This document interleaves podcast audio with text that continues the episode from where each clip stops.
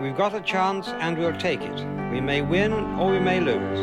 We may even have to cut and run for it. Well, it won't be the first time I've run, and it won't be the first time I've been caught. It's the game that matters.